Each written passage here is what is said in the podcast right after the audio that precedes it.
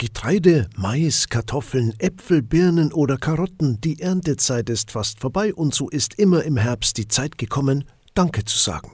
An Erntedank geht es darum, dass wir Gott für die gute Ernte danken und wir sollen uns auch daran erinnern, wie abhängig wir von der Natur sind. Seelsorgeamtsleiter im Bistum Passau, Dr. Hans Bauernfeind. Erntedankfeste gab es auch schon im Römischen Reich oder im antiken Griechenland. Die Christen übernahmen den Brauch und haben ihn fest integriert in den Glauben.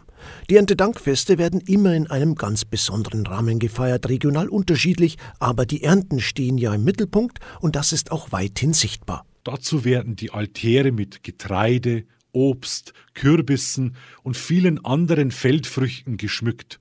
Anderswo werden große Erntekronen aus Ähren gebunden und anschließend in der Kirche aufgestellt. Sogar wunderschöne Blumenteppiche gibt's in manchen Kirchen zu bewundern. Ein sehr bekanntes Erntedankfest, weil hier die Tradition schon sehr lang gepflegt wird, ist das Kösslaner. Sie haben heuer ihr Ahntfest, wie es vor Ort umgangssprachlich heißt, bereits Mitte September gefeiert. Die Köstlaner Prozession ist ja mehr oder weniger eine historische Prozession, also sie ist sehr alt, 400 äh, Jahre sicher und äh, zeigt eben auch das bäuerliche Leben im Rottal mit äh, den verschiedenen Gerätschaften und den verschiedenen Dingen aus der Landwirtschaft.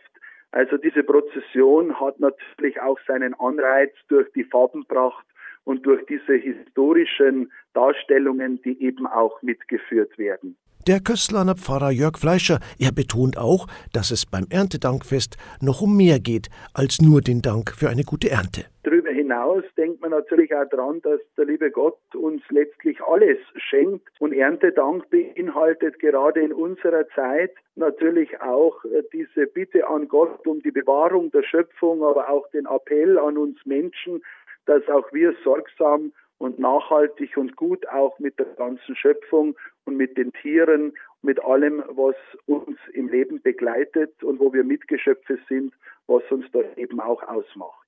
Gott sei es gedankt. Thomas König, katholische Redaktion.